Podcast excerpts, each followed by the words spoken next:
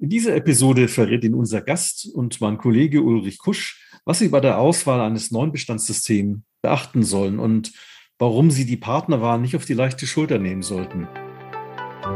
Herzlich willkommen zu Insurance Explorers, dem Podcast für Versicherer auf Digitalisierungskurs. Tauchen Sie mit uns in die digitalen Möglichkeiten ein. Es erwarten Sie Tipps und Trends rund um IT, Prozesse und Change für agile Versicherungsunternehmen. Ja, der Spruch, drum prüfe, wer sich ewig bindet, hat also auch bei diesem Thema äh, irgendwie einen Anspruch auf Gültigkeit. Das gilt also nicht nur beim Dating, sondern auch bei der Auswahl von Software. Ich freue mich sehr, dass ich dann heute den Uli Kusch begrüßen darf, mit dem ich über das Thema Anbieterauswahl spreche. Ja, hallo Uli, schön, dass du bei uns bist. Ja, hallo Matthias. Freut mich, dass ich bei dieser Episode wieder dabei sein darf.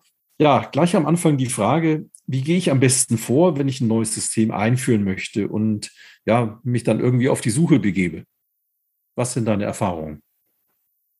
Das Wichtige ist daran natürlich, dass man als Unternehmen auch eine Strategie hat, wo man überhaupt hin will, weil sonst ist man schnell an dem Punkt, wo es heißt, äh, wir haben die und die Anforderungen, die hatten wir schon immer gehabt und letztendlich finden wir dann ein System, was das gleiche in grün ist, was wir vorher in blau hatten. Äh, das ist aber vielleicht nicht unbedingt das Zielgerichtete, wenn wir auch einen Blick in die Zukunft schauen wollen. Und äh, die IT hat aus ihrer Sicht natürlich immer den Wunsch, etwas Moderneres zu finden, etwas, was von der Technik äh, inspiriert ist und wo es letztendlich Features gibt, die man vielleicht in früheren Zeiten noch nicht hatte.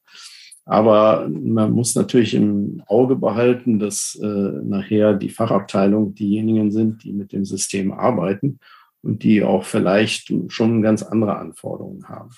Und deswegen sollte man vielleicht mal damit beginnen, dass man erstmal weiß, was man sucht. Und dafür ist es natürlich wichtig, dass man vorneweg eine Strategie hat, wie sich denn das Unternehmen letztendlich auch mal ausrichten will. Weil das, was man vielleicht heute im System hat, ist nicht das, was man in der Zukunft braucht wenn man das, das ganze Thema Auswahl mal generell nimmt, ähm, wie oft wechselt denn eine Versicherung erfahrungsgemäß sein System? Was ist denn da für ein Zyklus? Ja, wenn wir nicht gerade von einer Neugründung sprechen, die jetzt erstmals ein System einführt, haben wir in der Regel natürlich Systeme, gerade in der Versicherungswelt, ewig lange laufen. Das heißt, 20 bis 30 Jahre ist da ja keine Seltenheit. Und das wiederum heißt, dass natürlich auch viele Mitarbeiter, die jetzt äh, in einem Unternehmen äh, ihre ganze berufliche Zeit geblieben sind, auch nur das eine System kennengelernt haben. Das heißt doch, wenn ich das jetzt richtig verstanden habe, dass, äh, wenn wir sagen, also von 10 bis 30 Jahren sind die Laufzeiten solche Systeme, dass im schlimmsten Fall einer, der, der erst acht Jahre da ist, äh, noch nie eine Auswahl begleitet hat. So ist es. Das ist wohl typischerweise der Fall. Und das betrifft natürlich sowohl die Mitarbeiter in der IT wie auch in dem Fachbereich. Und äh, auch äh, weitere Player, die in einem Unternehmen sind, aus äh, Finance oder aus Input Management, alle diejenigen, die nachher mit so einem System in Kontakt kommen, äh, werden äh, Interesse, Interesse haben, auch ihre Sicht damit einzubringen. Aber ob sie wissen, was es auf dem Markt gibt und ob es das vielleicht nicht in viel modernerer Form gibt, was sie bisher tun, das ist meistens ja nicht bekannt bei den entsprechenden Teilnehmern. Das bedeutet ja aber doch, dass, dass ähm, man eigentlich viel mehr Zeit investieren müsste in den, ich sag mal, in die, in die Analyse dessen, was man braucht, bevor man loslegt und sagt, sucht mal was, was passen könnte. Richtig. Also es ist ja normalerweise auch nicht so, dass es einem äh, einfällt, wir brauchen jetzt ein neues System, sondern auch dieser Prozess ist ja ein Reifeprozess, wo sich herausstellt, dass die bisherige Bestandsführung irgendwo an den Ende des Lebenszyklus ist. Das kann unterschiedlichste Gründe haben. Oft haben wir ja Host-Systeme, die einfach nicht mehr gewartet werden können, weil beispielsweise die Mitarbeiter, die sich damit in der IT auskennen, in den Ruhestand langsam gehen und eben nicht genügend nachwachsen, die Bescheid wissen, wie man ein solches System noch letztendlich in den Griff bekommt. Und ganz zu schweigen von den entsprechenden Änderungsaufwänden, die damit verbunden sind, die modernere Systeme ja auch äh, leichter und einfacher abbilden könnten.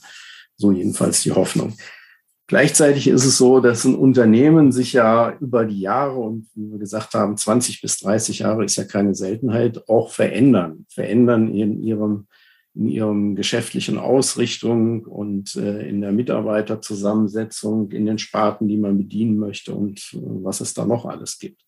Und von daher muss man den Blick haben auf das, was man zukünftig eigentlich benötigt. Und unter dem Stichwort Digitalisierung fallen einem dann auch noch viele schöne Sachen ein, die man gerne auch noch zukünftig machen möchte, aber die vielleicht mit so einem alten System gar nicht gehen. Und deswegen ist es wichtig, dass man vorneweg einen, einen starken Auftrag hat, eine Strategie entwickelt hat, die sicherlich in Vorphasen über Monate oder Jahre vielleicht reifen und dann ein, entsprechendes Team findet, was den Auftrag bekommt, eine solche Auswahl zu gestalten. Also was ich jetzt so höre, heißt ja im Grunde genommen, dass ich, bevor ich äh, mich auf die Suche begebe, also vor dem eigentlichen Auswahlprozess, schon mal vorher mir ausführlich Gedanken machen muss. Und das, wenn ich das richtig interpretiere, was du gerade sagst, muss man sich auch viele Gedanken machen, wer dieses Projekt, dieses Vorprojekt leitet. Wer sollte das denn typischerweise tun? Ist das die Betriebsorganisation oder ist das dann einer aus der Schadenabteilung oder was, wie, was muss man sich vorstellen? Was wäre denn ein guter Weg für eine Versicherung? Ja, das ist äh, schon eine gute Frage und letztendlich ist es meiner Meinung nach eine klare Antwort dazu. Man sollte einerseits das Wissen, was man im Haus hat, mit ins Spiel bringen, mit dem, was man letztendlich von außen an Inspiration und Erfahrung sich dazu holen kann. Und das bedeutet, dass man äh, sinnvollerweise einen oder ein Unternehmen finden sollte, was einen dabei unterstützt. Weil wir haben ja schon gerade gesagt, in den seltensten Fällen gibt es die Erfahrung, solche Auswahlen und Betrachtung von anderen Systemen äh, schon mal gemacht zu haben. Aber es gibt äh, Berater und Consulting-Unternehmen, die diese Erfahrung haben, die einen guten Marktüberblick haben und die den ganzen Auswahlprozess natürlich dann auch entsprechend beschleunigen können. Und von daher wäre die erste Empfehlung meinerseits, dass man sich einen erfahrenen Berater mit ins Haus holt, der dann mit den internen Mitarbeitern, und da zählt natürlich schon in erster Linie die IT dazu, auch ein Team bildet, äh, ein kleines Team vielleicht am Anfang, wo dann ganz klar an den Vorgaben, die natürlich intern gemacht werden müssen, geguckt wird, wie gehen wir weiter vor, wie können wir auch einen Auswahlprozess gestalten, weil den kann man natürlich auch beliebig komplex gestalten. Okay. Das heißt, also auch da äh, hilft es, wenn man einen externen Berater sucht, der genau diese Erfahrung schon hat, also bei mehreren äh, Verfahren da schon dabei war, die vielleicht auch schon begleitet hat, weil er die die Schnittstellen findet, äh, wo es drauf ankommt. Also und, und die Sicht von außen mit reinbringt, die man braucht, um zu gucken, wie muss man künftig ausgestellt, aufgestellt sein. Also ich denke da zum Beispiel an Embedded Insurance oder ähnliches. Äh, das stellt ja auch alles Anforderungen an, an Systeme, die die meisten Älteren nicht erfüllen. Also jetzt ist natürlich die Frage, wie, jetzt gibt es eine Menge Hersteller, also vor allen Dingen im Kompositbereich, über den wir ja reden, aber wie bekomme ich denn eine Übersicht, was, was es da überhaupt gibt und was die denn auch tatsächlich leisten und, und was ich davon brauche von dem, was sie leisten? Das ist richtig. Im Kompositbereich sind wir in der glücklichen Lage, dass man aus vielem auswählen kann. Ähm, wir haben zwar einige wenigere ähm, Hersteller und äh, Lieferanten, die auf dem deutschen Markt tatsächlich schon nennenswert viele Installationen haben. Aber für die individuellen Anforderungen kann es durchaus sein, dass man auch mit dem Spezialanbieter vielleicht sogar besser fährt. Ganz mhm. platt gesagt ist es natürlich, wenn ich eine Google-Abfrage mache, dann äh, werde ich auch Informationen über Hersteller bekommen und irgendwo habe ich dann eine umfangreiche Liste, vielleicht zwischen 20 bis 30 Unternehmen, die in Betracht kommen. Aber die Frage ist natürlich, bringt es mich weiter, wenn ich jetzt einfach alle der Reihe nach abklapper und versuche, mit denen einen Termin zu machen und mir irgendwie ein System von denen anschaue oder vorführen lasse. Und auch da ist sicherlich ein äh, sinnvoller Schritt, wenn man äh, auf die Erfahrung äh, von denen zurückgreift, die auch so eine Auswahl schon gemacht haben und vielleicht den einen oder anderen Hersteller schon mal besser kennen. Zumal bei so einem Verfahren ist es ja anders, als man sonst von Google kennt. Da habe ich meine äh, drei, vier oder fünf Sterne und dann gucke ich, wer fünf Sterne hat, passt. Bei den unterschiedlichen Versicherungsunternehmen, den unterschiedlichen Umsystemen und all dem, was da ist, ist äh, das ja aber nicht, nicht wirklich hilfreich, weil die Geschmacks, die Geschmacksnuancen sind da völlig anders. Und ähm, es gilt ja auch, das richtige System für den richtigen Versicherer zu finden. Denn also was ich aus meiner Erfahrung mitnehme, ist eben, es, es gibt kein One-Size-Fits-All, sondern man muss wirklich individuell gucken, was passt zu diesem Versicherer und zu seinem Geschäft. Das macht es ein bisschen schwerer und aber natürlich auch spannender. Und wenn man guckt, also ich weiß, der ein oder andere sagt dann, naja, muss ich halt mal gucken, was in der Gartner-Studie steht. Hilft mir das denn? Ja, also es gibt natürlich immer wieder Studien, die auch mit einer gewissen Regelmäßigkeit erscheinen. Gardner ist da sicherlich für alle bekannt, aber vielleicht auch für den Zweck einer Auswahl ein bisschen zu weit hergeholt. Gardner gibt immer gerne so einen Überblick über das, was auch äh, die Zukunft vielleicht bringt und wo sich einzelne Unternehmen positionieren. Das ist das Anhaltspunkt sicherlich gut, aber vielleicht für einen konkreten Fall dann eben nicht äh, klar genug. Und es gibt auch andere Beratungsunternehmen, die Studien rausbringen.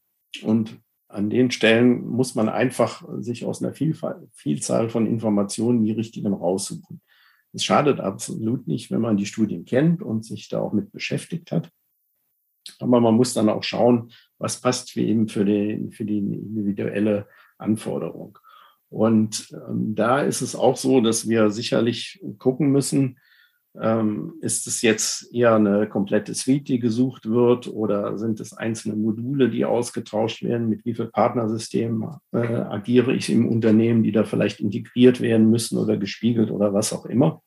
Und diese ganzen Informationen führen dazu, dass man einen Anforderungskatalog hat. Und den muss man natürlich abgleichen mit den Systemen, die äh, eventuell in Betracht kommen. Und von daher ist es auch wichtig, dass man strukturiert vorgeht, einen solchen Katalog erstellt, aber auch mit einer überschaubaren Anzahl von Fragen. Und da sage ich, es kommt auf die wesentlichen Fragen an, also die, wo sich vielleicht äh, das Geschäft von anderen unterscheidet und wo man genauer nachfragen muss, äh, passt das denn, was ihr da habt im Standard? Oder sind wir da zu individuell? Ähm, das ist ja auch mal so das Thema der Schnittstellen. Ich meine, es hängt ja ganz stark auch von der Art der Fragestellung ab. Ne? Also wenn ich jetzt frage, habt ihr eine Schnittstelle zu SAP FSCD, dann lässt sich die leicht mit Ja oder Nein beantworten, sagt aber überhaupt nichts über den Reifegrad äh, und, und, und den Umfang dieser Schnittstelle aus. Ja? Und das abzufangen, wie, wie kriegt man das hin? Da, da, hast du recht. Äh, trotzdem ist es erstmal wichtig, dass man solche Fragen auch stellt. Also wenn man eine Schnittstelle zur FSCD braucht, dann muss die natürlich auch in der Frage irgendwo mal auftauchen und dann kann die auch relativ mit Ja oder Nein abgeklärt werden. Ähm, das ist erstmal wichtig. Wie weit und umfangreich die nachher bestückt ist, das ist natürlich etwas, was man im, im weiteren Verlauf auch äh, klären muss. Beziehungsweise auch da hilft es manchmal, dass man weiß, wo sind solche Systeme noch im Einsatz. Man sollte also unbedingt auch nach mhm. Referenzen mhm. fragen und auch fragen, wie sind dort äh, bei anderen eventuell diese Systeme schon umgesetzt worden. Weil gerade bei, äh, bei solchen Dingen wie eine Anbindung von Drittsystemen äh, gibt es auch unterschiedlichste Ausprägungen, wie und auf welche Art und Weise man äh, dann entsprechend etwas anbindet.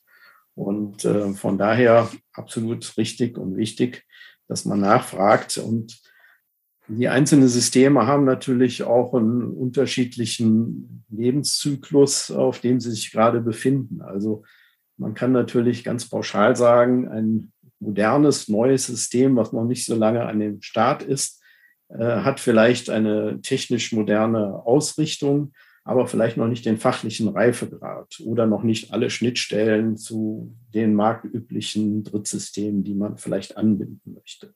Umgekehrt ist es natürlich so, äh, Systeme, die schon längere Zeit äh, im Einsatz sind, die haben eventuell schon weitere fachliche Funktionen oder auch äh, Schnittstellen, die man gerne hätte, sei es Bipro oder was auch immer, aber sind vielleicht dann auch nicht mehr so, so von, von, der, äh, von der Ausstattung, dass sie auch noch die nächsten wiederum 15 bis 20 Jahre relevant sein werden, nämlich weil sie vielleicht von anderen Techniken auch schon überholt werden. Und das muss man natürlich immer auch im Auge behalten und ein erfahrener Berater, der weiß das auch äh, einzusortieren und entsprechend äh, dann die Informationen vielleicht auch als Hintergrundinformationen mitzugeben. Aber nochmal zu dem, zu dem Auswahlprozess, zu der Effizienz. Also ich meine, äh, klar, man kann sich jetzt natürlich auch zwei Jahre Zeit nehmen, um so eine Auswahl zu starten. Das hat allerdings den Effekt, dass mit den Tools, die man dann vielleicht auf der kurzen Liste hat, die sind dann schon wieder rechts und links überholt worden, weil es neue Releases von anderen gibt. Also muss ich das Ganze ja möglichst effizient gestalten. Und ich glaube, was auch eine wichtige Erfahrung ist, das ist ähm, mhm. die Technologiefrage. Äh, insofern, dass man sagt, naja, Features oder das Fehlen von bestimmten Elementen, ähm, das muss jetzt ja nicht für die Ewigkeit sein. Also wenn jetzt einer Kraftfahrt einführt, ähm, würde ich es jetzt vielleicht nicht unbedingt ähm, unmittelbar nehmen als allererster, ähm, aus der Erfahrung raus. Das hat aber mit jeder Art von Software so. Und ähm, aber wo ist denn da der Punkt für dich? Sagst du, wenn jetzt einer kommt und sagt, ich biete dir jetzt was Neues an und ich habe hier jetzt, äh, was weiß ich, Kfz mache ich jetzt gerade neu und da hast du ein nagelneues System, modernste Technik. Ja, muss da der, das Haus nicht zugreifen und sagen, super, da habe ich jetzt endlich was, was äh, nach zehn Jahren auch nur zehn Jahre alt ist und nicht äh, 15. Die Frage ist, äh, tatsächlich, was möchte ich denn äh, für die Zukunft für ein System haben? Kraftfahrt ist gerade in Deutschland etwas ganz Spezielles, äh, was so letztendlich nicht jedes System out of the box schon mitbringt. Und gerade wenn einer kommt und sagt, ich baue dir ein neues Kraftfahrtsystem, äh, als allererstes in, in, meiner Anwendung, dann wäre ich auch schon mal ein bisschen vorsichtiger. Aber das ist etwas, was aus der Erfahrung herrührt. Ähm, die Standardprodukte in anderen Sparten, die können die meisten Systeme momentan tatsächlich im Kompositbereich schon äh, alle abbilden. Aber ähm, es ist immer sehr individuell, wie man es auch im, im, jeweiligen Haus bisher gemacht hat.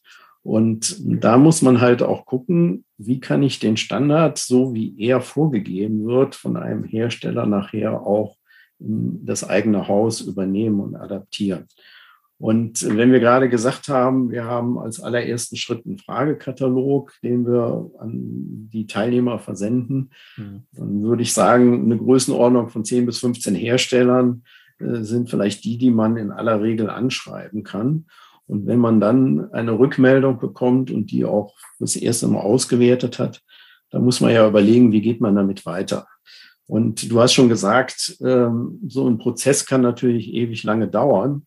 Ähm, wenn wir jetzt schon den ersten Schritt sauber mal, in, in, ich mal, abgearbeitet haben, indem wir einen, äh, einen überschaubaren Fragenkatalog mit äh, eindeutigen Antworten zurückbekommen haben, dann so, dass nicht mehr viele Nachfragen notwendig sind, dann würde man vielleicht in einem nächsten Schritt schon mal schauen, aha, wer hat denn auf den ersten Blick äh, die Anforderungen, die ich hier habe, schon mal weitgehend erfüllt und wen kann ich mir dann konkreter angucken? Also nach diesem Modell würde man praktisch wie in so einen Trichter alle erstmal oben reinwerfen und dann gucken, wer kommt unten noch raus, wenn ich mein erstes Raster reingeschoben habe. Und äh, ja, es ist auch dann sicherlich der nächste Schritt, dass man sich Systeme mal ein bisschen anschaut mhm. oder mal präsentieren lässt. Aber auch da würde ich sagen, ist eine Größenordnung von fünf bis sechs Herstellern eine, die erstmal ausreichen sollte. Ganz einfach deshalb, weil es schon eine gewisse Zeit in Anspruch nimmt, äh, auch die sich genauer anzuschauen oder überhaupt Termine zu finden. Äh, und vor allen Dingen, was noch erschwerend hinzukommt, wenn man sich dann nachher zu viele angeschaut hat, fällt es extrem schwer noch äh, zu unterscheiden, bei wem hat man denn jetzt was gesehen. Also die Merkfähigkeit, auch wenn man es dokumentiert, nimmt da irgendwann mal natürlicherweise ab. Und von daher muss man genau mal überlegen, wie viel ist denn sinnvoll. Wenn man das sauber macht, was, was denkst du, was braucht man ungefähr für Zeit für so einen Auswahlprozess? Was sollte man einplanen? Ah, auch das ist natürlich wieder sehr davon abhängig, äh, mit welchem Anspruch ich antrete, ob ich äh, eine Auswahl für einen grüne Wiese-Ansatz mache oder ob ich tatsächlich auch Systeme ablösen muss, wo ich ganz viel mit Schnittstellen und weiteren Dingen, die schon da sind, operiere. Aber grundsätzlich kann man äh, erfahrungsgemäß einen Auswahlprozess zwischen drei Monaten und neun Monaten ganz gut staffen. Und äh, nach dem Schritt oder dem nächsten Schritt, den haben wir ja angesprochen, man schaut sich Systeme an. Auch da würde ich sagen, ähm, erstmal die Frage, wer schaut sich das an? Also zu diesem Zeitpunkt sollte man sicherlich schon ein Team gebildet haben, äh, was diese genauere Betrachtung macht. Das dann kann da nicht mehr nur auf der Schulter von der IT hängen, weil spätestens da sollte natürlich auch der Fachbereich involviert sein weil das sind die Kollegen, die nachher mit dem System arbeiten müssen. Und da macht es natürlich schon Sinn, dass man auch alle äh, Sparten mit an den, an den Tisch bringt, die nachher da irgendwas mit zu tun haben. Jetzt, wenn man einen Schritt weiter geht, sagt man, okay, jetzt haben wir uns die Systeme angeguckt, wir haben aus 15 äh, fünf gemacht, die fünf hat man sich angeguckt, dann stellt man fest, von den fünfen sind, sagen wir mal, ein oder zwei, wo ich sage, hm, die könnten es sein. Was, was ist denn dann der logische nächste Schritt? Also normalerweise würde ich äh, tatsächlich die Hersteller zu mir ins Hause einladen und dann auch sagen, zeigt mir doch erstmal euer System. So, und äh, vielleicht erstmal wirken lassen, was präsentieren die denn da eigentlich? Natürlich schon mit gewissen Vorgaben. Die haben die Hersteller ja auch schon aus dem Fragekatalog, den sie vorher beantwortet haben.